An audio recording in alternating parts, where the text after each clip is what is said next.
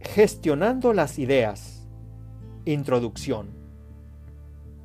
Hace poco y a través de cinco episodios desciframos la creatividad.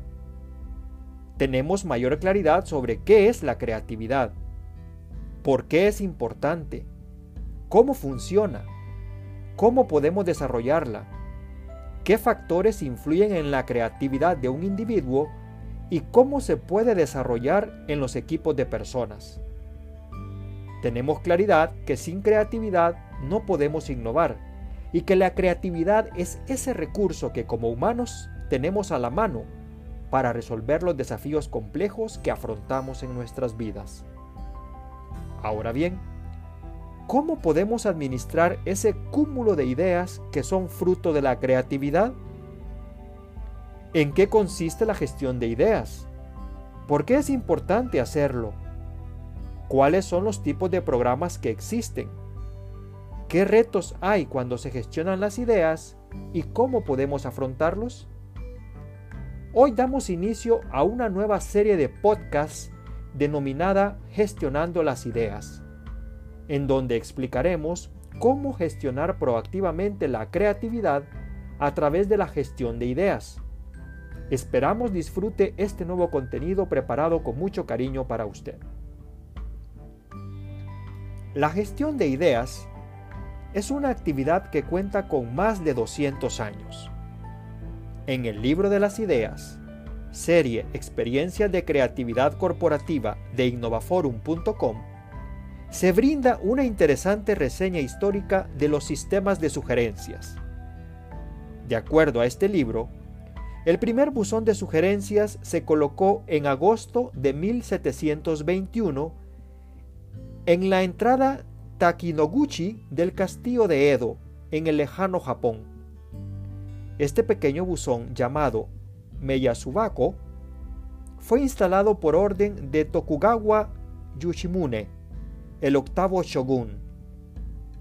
Todos los ciudadanos, independientemente de su situación social, podían depositar ahí sus ruegos, quejas y sugerencias. El Meyasubako tenía escrito las siguientes palabras. Da a conocer tu idea, se premian las ideas aceptadas. Y era la forma que tenía el shogun de averiguar cómo se sentía el pueblo con sus políticas o lo que la gente en general pensaba. Las buenas sugerencias eran premiadas, y se dice que un hombre llamado Sensen Ogawa escribió una sugerencia que dio lugar al inicio de un servicio de salud pública para los pobres, Koishigawa Yoseiho. Otra sugerencia dio lugar al desarrollo de la política de lucha armada por la ciudad de Edo.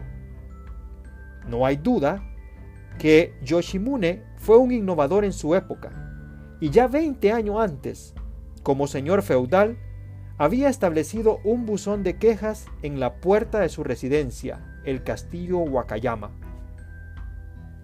En aquellos días, hacer un llamamiento directo al shogun estaba penado con decapitación, por lo que al hacerlo a través de un buzón para captar la opinión e ideas de las masas para hacer mejoras, cumplía el propósito de un sistema de sugerencias. Por su parte, en Occidente, la práctica de solicitar sugerencias de los trabajadores fue usada por parte de los directivos hace unos 100 años en Dumbarton, Escocia. William Denny, un armador escocés, le pidió a sus trabajadores que le sugirieran métodos para construir barcos a bajo costo.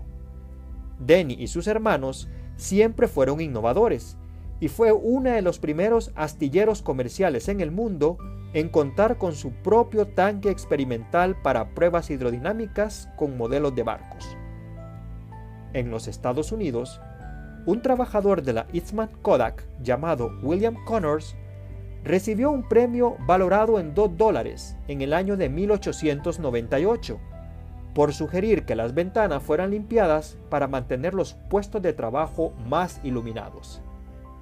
Frank Loveloy, el supervisor que aceptó la sugerencia de Connors, se convirtió años después en presidente de la Kodak.